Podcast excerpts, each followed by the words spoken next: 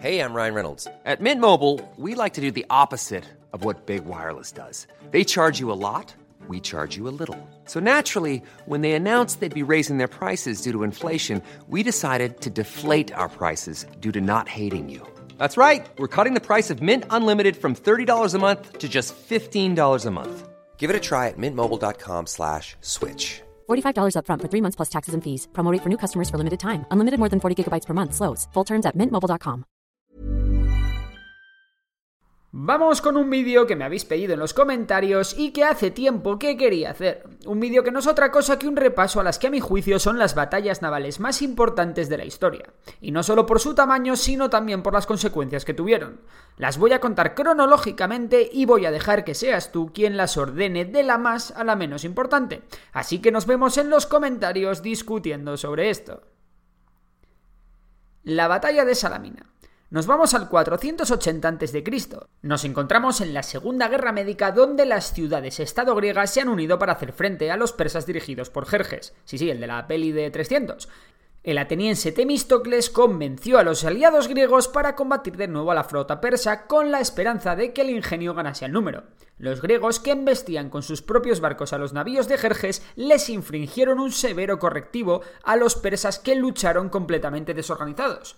Al menos 200 barcos fueron destruidos por los griegos, perdiendo tan solo 40. La victoria en Salamina permitió a los griegos ganar también en Platea, haciendo que los persas no volviesen a intentar conquistar a los helenos. Sin esta victoria es muy probable que Grecia entera hubiese caído cambiando la historia del mundo occidental para siempre. La batalla de Lepanto. Casi dos mil años después, Europa entera volvía a estar amenazada desde Oriente. Desde allí, sin que nadie pudiera hacerles frente, se extendía imparable el Imperio Otomano, llevando el Islam a todo territorio conquistado. Para hacer frente a esta nueva amenaza se organizó la Liga Santa, formada por el Imperio Español, los Estados Pontificios, la República de Venecia, la Orden de Malta, la República de Génova y el Ducado de Saboya. 309 navíos cristianos y 86.000 hombres se enfrentaron a 297 navíos otomanos con 88.000 hombres. Al mando de la flota cristiana se encontraban algunos de los mejores almirantes de la historia de España, como don Juan de Austria o Álvaro de Bazán. El caso es que tras una cruentísima batalla, al menos 48.000 otomanos causaron baja entre muertos y capturados. La flota cristiana solo tuvo 10.000 muertos, pero es que además se liberaron a 12.000 cristianos presos que por lo general eran los encargados de hacer de remeros en las galeras otomanas y a los que se conocía como chusma. La batalla fue importantísima porque frenó la expansión de los otomanos y de sus corsarios en el Mediterráneo, quizás librando Europa entera del yugo otomano. Vamos con otra. Esta vez son dos batallas claves para entender el mundo actual. Una muy conocida y la otra prácticamente desconocida, pero de igual importancia tanto en tamaño como en repercusión histórica. Todos conoceréis a la Armada Invencible, aunque realmente se llama la Grande y Felicísima Armada. Lo de Armada Invencible fue un nombre que le dieron los ingleses para darse más bombo.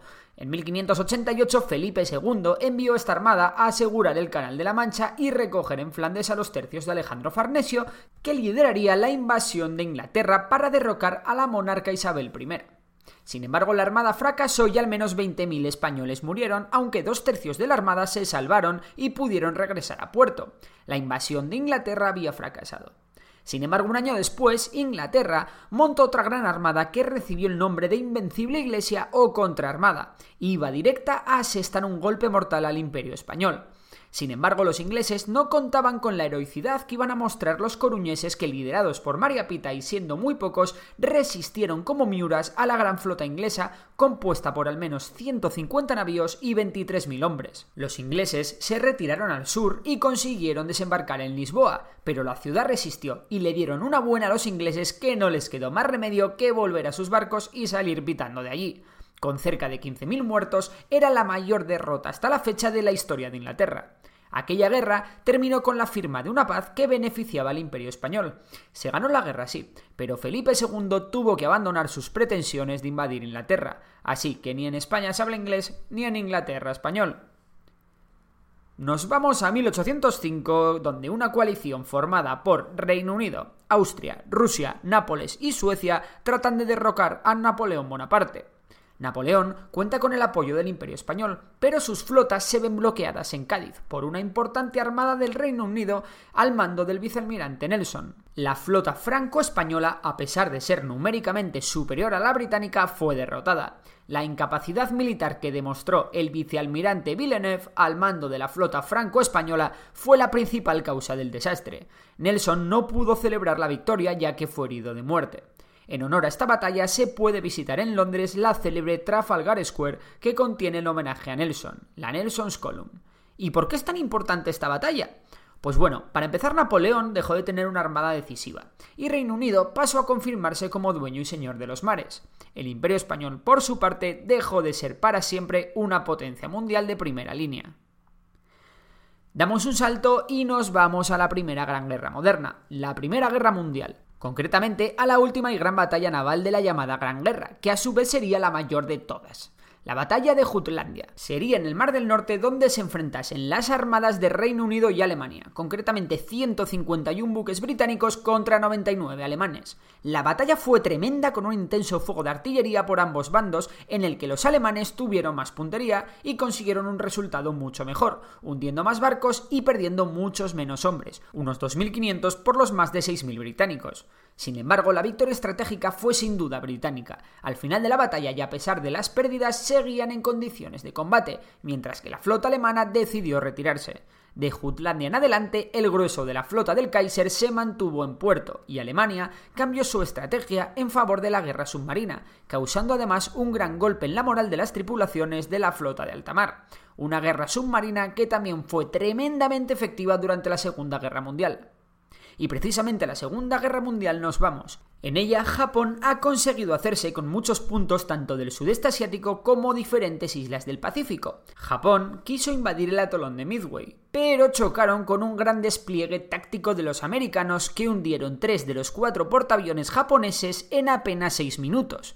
En total, los japoneses perdieron cuatro portaaviones, un crucero pesado y unas 240 aeronaves, lo que debilitó enormemente la Armada Imperial japonesa, mientras que los estadounidenses perdieron solo un portaaviones y un destructor. Estratégicamente, el resultado de la batalla implicó que la Marina Imperial perdiera la iniciativa en el Pacífico, la que pasó de manera definitiva a los estadounidenses.